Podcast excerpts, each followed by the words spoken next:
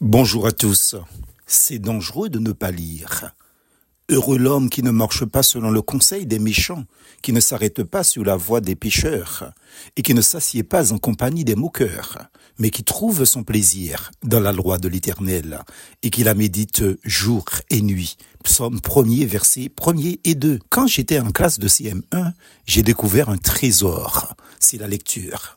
Quelques années plus tard, à l'âge de 16-17 ans, je lisais déjà deux, trois livres par semaine.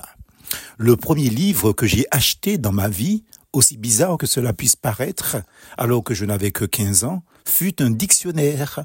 Et j'apprenais les définitions des mots par cœur. Je ne savais pas que ça me serait utile pour mon ministère de pasteur et de conférencier. Ma mère était admirative de voir que son dernier enfant et le seul garçon qu'elle avait aimait lire. Mais elle n'a rien compris quand elle m'a vu acheter un dico. Aujourd'hui, j'ai un certain âge et je continue à dévorer la lecture, livres, articles, tout y passe. C'est une passion que je maîtrise avec l'âge, grâce à Dieu.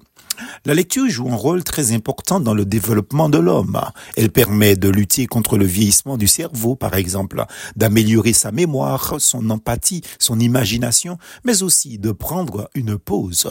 En effet, c'est un atout puissant pour éveiller ses sens, de développer son imagination et stimuler son cerveau. Je ne demande à personne d'aimer la lecture comme moi, mais c'est aussi une nécessité, un impératif que tous les enfants de Dieu puissent aimer lire, lire notre Bible de temps à autre en survol rapide peut nous donner bonne conscience, mais cela ne produira aucun résultat positif en nous. Le psalmiste souligne l'importance de prendre du temps pour lire et méditer la parole de Dieu. Lire un feuillet, un poste de méditation, comme c'est le cas ici, n'est pas lire la Bible, c'est lire la méditation du pasteur Mati Edjam, mais pas la Bible. Si nous désirons que la pensée de Dieu Dieu s'exprime en nous. Notre lecture ne doit pas être superficielle, elle doit découler de la parole divine directement des Écritures saintes.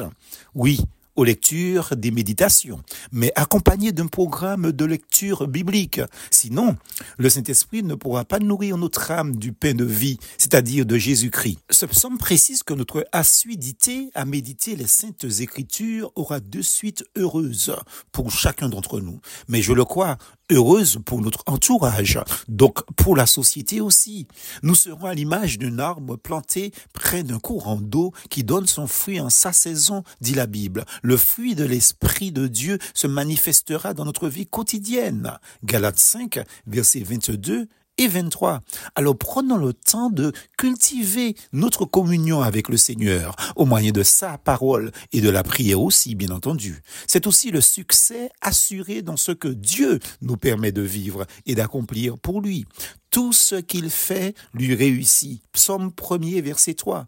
Cela n'est possible que parce que le Seigneur lui-même l'accomplit en nous, pour nous et par nous les choses. Il nous dit, sans moi, vous ne pouvez rien faire. Jean 15, verset 5.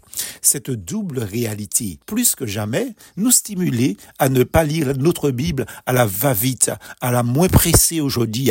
Je suis pressé aujourd'hui. À ne pas lire du bout des yeux ou en diagonale Lire la Bible n'est pas l'exercice d'un acte, d'une action professionnelle, mais c'est le résultat d'une relation d'amour entre Dieu, le Père céleste, et son enfant. C'est vital d'être dirigé par son Père, conseillé par lui. C'est ce que j'ai compris. Alors que mes deux garçons qui ont chacun la trentaine, les deux me disent tout le temps, papa, heureusement que tu as été là pour nous. Quel bonheur d'entendre cela. Prenons le temps avec notre Papa céleste. Notre lecture nous enrichira au-delà de ce que nous pensons. Je termine ici par deux citations. Une profane de Victor Hugo. Je cite, Lire, c'est boire et manger. L'esprit qui ne lit pas maigrit, comme le corps qui ne mange pas. Fin de citation. Et l'autre, évidemment, du divin écrivain, Messire Dieu éternellement béni et trois fois saint. Deutéronome 6, verset 6. Et ces commandements que je te donne aujourd'hui seront dans ton cœur. Verset 7.